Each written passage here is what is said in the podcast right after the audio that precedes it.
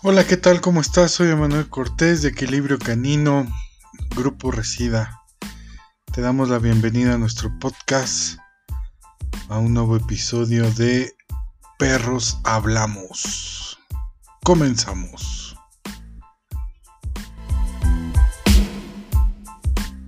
Pongo en la mesa y como tú quieras los, abordas. La primera, ¿qué se necesita o qué, cuál es el, eh, la cuestión académica para ser fisioterapeuta? La formación, más bien. Y la otra, nada que ver, pero ahorita lo pensé, qué difícil es también plantear estos videos como ilustrativos, informativos, pero que también a partir de ellos ya empiecen también a tomarlos como que, ah, voy a hacer eso. Si ya lo vi aquí que lo están haciendo, yo lo puedo hacer, ¿no? difícil, ¿no? Sí, fíjate que la formación, en México la formación va este médico veterinario zootecnista y la especialidad es fisioterapia canina o fisioterapia de pequeñas especies. Esa es la, línea. En otros países, que es donde yo he tomado mis cursos, yo soy auxiliar veterinario, te digo. ¿Auxiliar veterinario es lo que yo tomar como enfermero? Algo así. ¿O técnico veterinario? Es como técnico veterinario, es un técnico veterinario. Entonces yo tomé en este, el diplomado de Brasil. Ok. Este, ¿En línea o lo tomaste, te fuiste para allá? No, no, no. Este, un, una persona vino de, ah, este, presencial. presencial. luego me pasas el contacto, ¿no? Porque también sí, me interesa. Sí, son interesantes. Este, y pues todos los cursos que hay, este, pues son en línea, las que, algunos que son en línea, que son de España, en México hay una línea también de, este, de actualizaciones de fisioterapia. Entonces, ya con estos cursos que yo, que yo tengo, ya puedo tener acceso a esto, ¿no? Pero vuelvo a lo mismo. Un fisioterapeuta no puede trabajar por sí solo.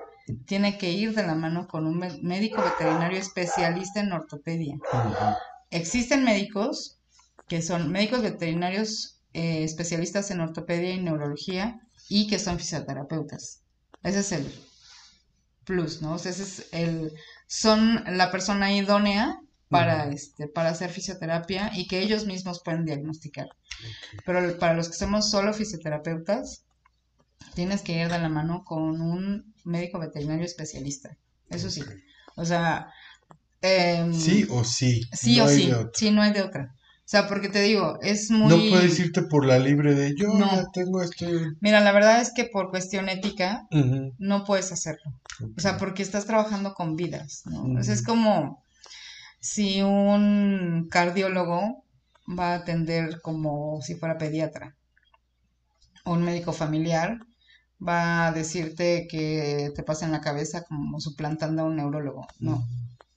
¿No? O sea, no se puede así. En medicina de humanos está el ortopedista y el fisioterapeuta. Así es. El fisioterapeuta no es ortopedista. Exactamente. Entonces son cosas diferentes. De, sí existen médicos veterinarios que son especialistas en ortopedia. Sí, hay pocos, pero sí, sí, hay. Hay especialistas en neurología y que además de esas dos especialidades son fisioterapeutas.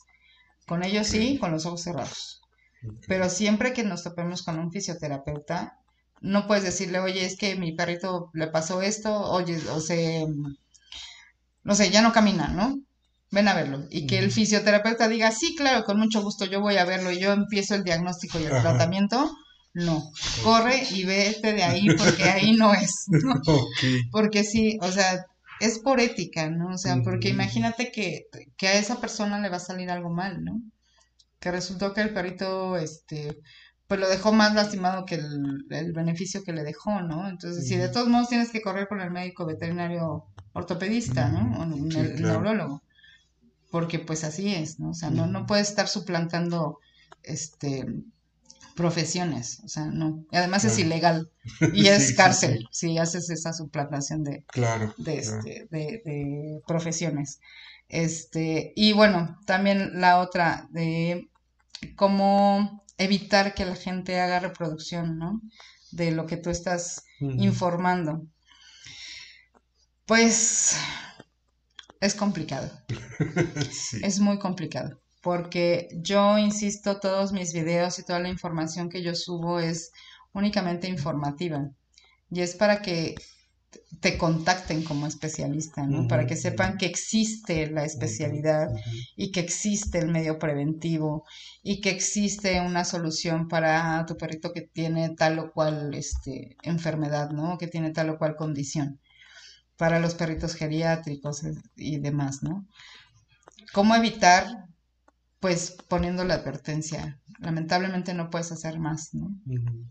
Y tenemos que abordar a la educación, ¿no? a, la, a la educación, a la cultura de, de si lo ve y en, es como hago demasiadas comparaciones, creo. No, está bien, perfecto. Pero, este, entendemos supongamos que vemos una noticia que dice, este, no sé, 50 muertos en el accidente de la línea 3 del metro, ¿no? Y dices, es un fake news, ¿no? O sea, porque ¿qué te dice que eso es verdad? Claro. ¿no? Entonces te vas a, a, los medios oficiales para saber dónde está la información correcta. Eh, que te dicen que, no sé, cualquier noticia que dices, no, a ver. no tienes que, no, como que no me cuadra, ¿no? Como, O una noticia que se ve sumamente interesante, ¿no? Que, no sé, viene revivió Michael Jackson, o sea, no sé, una... Hace poco me decía el Rumi, revivió a Juan Gabriel ya saliendo entrevista. Sí. No, o sea, dices, no, a ver, o sea, se ve súper atractivo, oye, qué padre, qué emoción. Pero tienes que ir al fondo de las cosas, ¿no? o sea, es como eh, igual que te ofrecen las pastillas maravillosas para adelgazar y que no sé qué. Y dices, pues no, o sea, mejor primero lo consulto con el médico para ver si yo estoy en mi cuerpo, pueden funcionar ese tipo de medicamentos, ¿no? Pero eso no es más que cultura no hay más que hacer. O sea, eh, yo creo que nuestra chamba como, como personas, como, bueno, en, nuestro ámbito de, los perros, es tocar también conciencias, ¿no? Y que vayas más allá del tema de los perros y que vayas tocando conciencias humanas, que vayas rompiendo paradigmas y que no creas todo lo que ves, ¿no? Entonces, yo digo, mi, mi trabajo funciona, ¿no? Y, ahí están mis videos, mi trabajo funciona. Claro. Pero no quiere decir que si lo haces tú te va a funcionar. Exactamente. ¿No? Entonces, y ahí no hay más que tocar esa fibra social de decir, oye, eso está interesante, voy a investigar, voy a decir, voy a, a, confirmar o a desmentir todo lo que esta mujer vino a decir el día de hoy, ¿no? Claro, claro. Y cuando se den cuenta que es verdad y que hay ciencia detrás de todo esto y que no es ocurrencia, van a decir, oh, puede ser, ¿no? Y puede ser que me busquen a mí, pueden buscar a cualquier otro fisioterapeuta, pero la idea es esa, es eh, llegar a la conciencia de que los animales necesitan muchas cosas, que hemos abusado de, de la utilización de, los animales en general.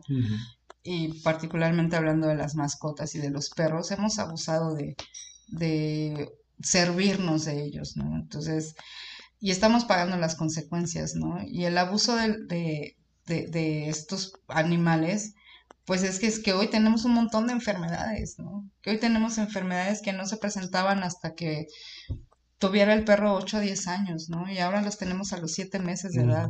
Entonces eso no es más que el abuso de, de, de, nuestra condición como seres humanos ante seres que no se pueden defender, ¿no? O que pues sí, que no te ha servido de ellos toda la vida. te ha servido de ellos toda la vida, ¿no?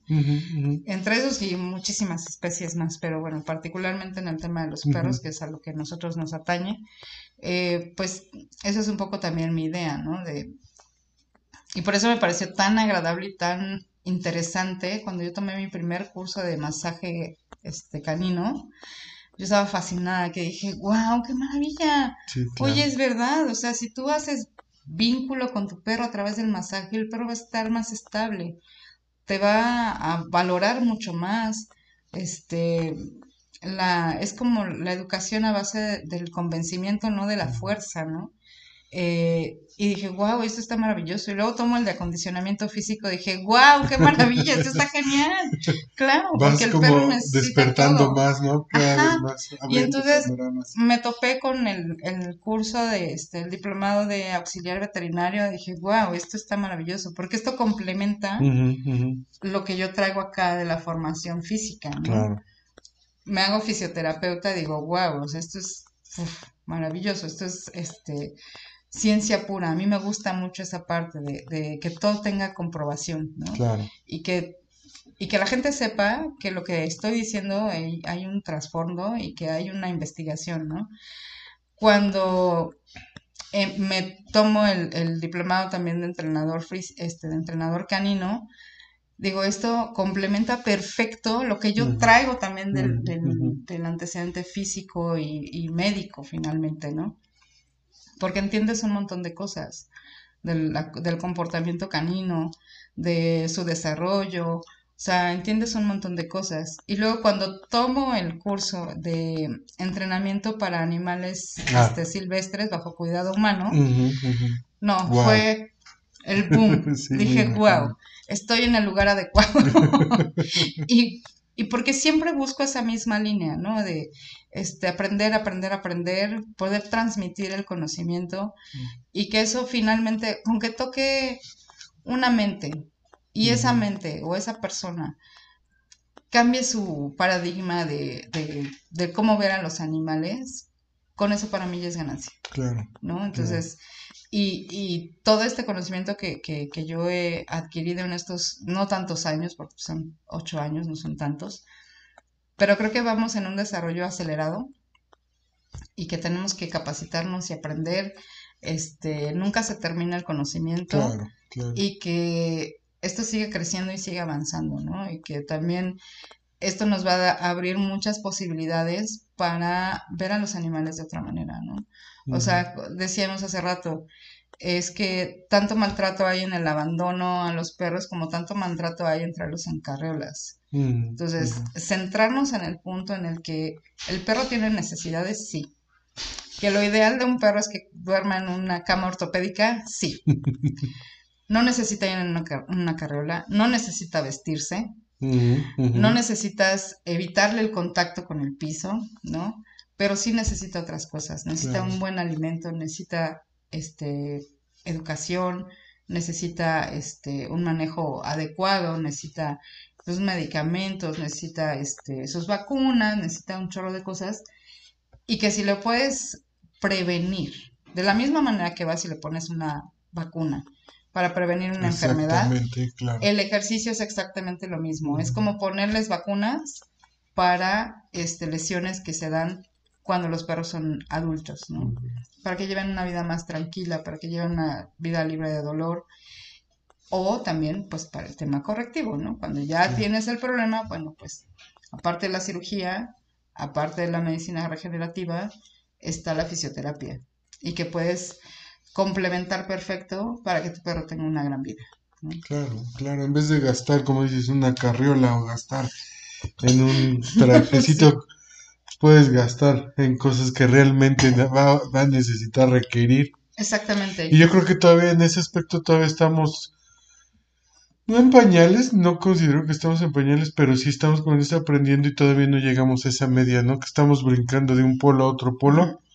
¿No? Yo, así leo e interpreto a, la sociedad, digo, si vas a la Condesa, a la Roma, todavía sí están muy interesados en los perros, están, les dan un valor de una otra forma, pero este no ven realmente, realmente las necesidades, ¿no? Y esto es en general, no, no hemos aprendido a ver y a entender cuáles son las necesidades reales que, este, que pueda tener. Y no, y digo, un perro soy muy general, pero es cada perro, ¿no? O sea, porque... Sí, sí, porque es como decíamos hace rato, ¿no? Este, no va a tener el mismo, las mismas necesidades un perro de talla pequeña o un perro de talla grande. No van a tener las mismas necesidades un border collie que un schnauzer. No va a tener las mismas necesidades o los mismos padecimientos un Jack Russell Terrier contra un Pitbull, ¿no? Entonces, son cosas diferentes y que tenemos que ver a los perros como son, como perros, como un animal que es nuestro animal de compañía, que necesita cosas, que necesita de nosotros, porque es un perro que para eso, o sea, a partir de su domesticación el perro está absolutamente vinculado con el hombre. ¿No? Entonces, Así es. nosotros lo hicimos doméstico, pues es nuestra obligación mantenerlo este, en las mejores condiciones. Y lo platicábamos hace rato, perdón, y yo siempre lo he dicho, es el único, es la única especie que puede dormir, inclusive aunque el gato ya empieza a ser que no está totalmente domesticado desde mi punto de vista, es el único, la única especie que puede hasta dormir y hasta lo metes a donde tú mismo te bañas a bañar. No sé, muchos lo, hacen o no lo hagan, pero es el único que se mete realmente hasta tu cocina, ¿no? O sea, no hay otro. Sí, así es. Depende totalmente de nosotros. Totalmente. Y es lo que nosotros provocamos, como dices, lo decidimos como, como especie y, trabajar entre especies o, convivir entre especies es la única que puede estar en todos esos ámbitos. Inclusive es la única especie que nos lee tan, tan claramente con nuestra propia personalidad, ¿no? Eso también para mí se me hace también, o se me ha hecho muy sorprendente cómo ya tu perro te puede definir, entender, comprender y aceptar tal y como eres, que igual hay cosas que tú ni, ni tú mismo te has notado, ¿no? Eso es... No, sí, de verdad es increíble todos los perros que entrenan y hasta que no se entrenen, mira, em, los perros que se entrenan para asistencia, ¿no? Para detección de cáncer, para detección, entrenaron a perros para detección de COVID, ¿no? Hay muchas cosas este, de asistencia para personas que no se pueden mover, eh, de terapia emocional. sí, claro, claro. Entonces es increíble lo que pueden lograr los perros y lo que pueden hacer para nuestros, para nuestros beneficios, ¿no? Como seres humanos. Entonces esos perros necesitan muchas cosas, pero también los perros mascota. Sí, claro. También los perros que hacen deporte, porque finalmente tú te sirves de ellos, ¿no? O sea, un perro que no está entrenado, pero que es tu perro mascota, cuando tú estés triste, él va a ir y se va a sentar a un lado de ti y va a estar ahí apoyándote. Y lo, platicaba con este amigo que te digo, Pablo, lo, lo menciono porque lo quiero mucho, he aprendido mucho de él, pero lo dice, inclusive el hecho de que tú te sientas a ver la tele y el perro esté al lado de ti, para él está trabajando, para él está haciendo algo importante en su vida, aunque tú lo veas como, ay, yo estoy descansando, para el perro es, yo aquí estoy, yo estoy... Sí, y eso, por ejemplo, qué bueno que tocas este tema, ah, donde yo digo que no pasa nada si los perros duermen contigo. Lo que sí es que les estás restando descanso. Porque quieras o no, el perro va a estar en alerta, como bien lo dices, ¿no? Entonces, tú estás dormido, pero si él escucha un ruido, que se abre la puerta o que este, se mueve la ventana o no sé, va a despertar y va a ponerse en alerta, ¿no? Entonces le evitas un poco el, descanso, ¿no? Lo ideal es, insisto, que duerman en lugares para ellos y que estén en total oscuridad, ¿no? Entonces, yo sí soy muy de la idea, muy partidaria. Un muy buen amigo me recomendó el uso de las transportadoras y yo le estoy totalmente agradecida. Porque es su lugar de guarecerse, es su lugar de descanso. Ellos van y se duermen ahí plácidamente y puede pasar un tren encima y ellos están dormiditos Exacto. Yo le digo que es como su departamento de solteros. Sí, porque ahí están tranquilísimos, ¿no? O sea, y de verdad un perro que está bien asociado con la transportadora disfruta estar ahí. ¿no? Y eso les da un descanso asegurado. Eso les asegura el descanso este, mental, este, físico y emocional también, y eso es lo que se resta cuando tú duermes con tu perro, ¿no? Porque no está totalmente descansando. De todos modos, un perro que está en transportadora, que escucha ruidos raros, va a despertar, ¿no? Pero si tú te mueves, el perro también se mueve y despierta, ¿no? Entonces, mientras ellos estén descansando, en sus transportadoras no va a haber nadie que los moleste, ¿no? Entonces también es privilegiar lo que el perro necesita, ¿no? Entonces te digo, mis perros duermen conmigo, sí, pero tienen sus transportadoras y cuando están cansados, hartos, van y se meten a su transportadora y se quedan perdidamente dormidos ahí, ¿no? Porque ah. ese es su lugar para descansar. Así es, así es. Sí, es su, su, su, cuarto, pues. Sí, es su habitación. Exactamente, a mí me lo enseñó un perro, justamente cuando empezaba a usar las transportadoras, ya tiene un rato, fue uno de, mis, de hecho, mi consentido que ya, ya murió. Siempre he tenido tres. Y este, y yo lo vi cuando empecé a usar este, este, esta herramienta que también me encanta, me fascina. eh, él siendo de la calle y todo, pues le costó trabajo, se fue acoplando, pero ya después de un tiempo, de verdad, era sorprendente y hermoso porque se hartaba de nosotros, o sea, de, de las otras dos que tengo y de mí, y agarraba, se metía la calle y literalmente la cerraba. Con la no pata, me molesten. no estoy, no, no quiero nada, ¿no? Sí, sí, sí. O cuando ya teníamos manada, o cuando llegaban este perros que los cuidábamos, o etcétera, así como que ya me hartaron estos perros, ya me voy. Cuando llegan visitas a tu casa, ¿no? También, claro, claro. Ellos van y se guardan así de no quiero más nada, ya Así me es. quedo ahí a descansar, ¿no? Sí, son sí, sí. maravillosos. El uso de las transportadoras es muy bueno. Y también mucha gente no lo, no lo ve como algo adecuado, ¿no? Porque dicen, ay, es que va a estar encerrado ahí. sí, no, claro. o sea, Fíjate que ese, ese es un problema en general, digo, lo, lo hablamos ahorita con la transportadora, pero es en general con todas las herramientas. Yo trato de, de enfocarles a mis clientes, decir, son herramientas lejos de hacerles el daño, si las sabes ocupar, lo que decías del collar al- alemán o de corte, mientras las sepas ocupar, te va a dar un resultado. Ojo, y siempre lo he dicho, cuando alguien no la sabe ocupar, utilizar, es como si quisieras taladrar con un desarmador. Vas a hacer un pinche hoyo feo. Así es, nefasto, sí, no te va a funcionar, no, no Vas a funciona. generarle un problema al perro, ¿no? Y retomando lo, lo de los videos también, digo, lo, lo quiero comentar porque, híjole, sí me, me ha causado mucho extrañeza, pero no sé tu opinión. Digo, esta es mía, pero de, de un tiempo por acá, no sé, hace, vamos a decirle cuatro años, he visto invadido YouTube de tu perro jala. Yo te voy a enseñar cómo. Dices, güey, no mames, o sea, digo, desde ves los videos y dices, por favor, no, o sea, no hagan eso, no hagan eso, porque hasta la misma gente o, o los propietarios, este, tutores, dueños, como quieran llamarlos, creen que están descubriendo el hilo o les están dando clases gratis cuando realmente les están generando un problema más Sí. grande, ¿no? Sí, eso es sumamente delicado, porque como te digo, cuando yo exhibo un video es para que vean que el trabajo funciona Ajá, y la forma en la que se utiliza, ¿no? No es para que lo hagan. Siempre este trato de, a lo mejor no en todos los videos, pero creo que lo voy a hacer a- de ahora en adelante. Este, pero sí muchos que estoy que, que estoy dando como mucha explicación del cómo y por qué y tal de los ejercicios, siem- siempre pongo al final, siempre tiene que ser bajo supervisión de un, de un especialista. ¿Qué pasa con estos videos que del perro que se jala, ¿no? Entonces hay que hacer todo un análisis para saber por qué se está jalando el perro, ¿no?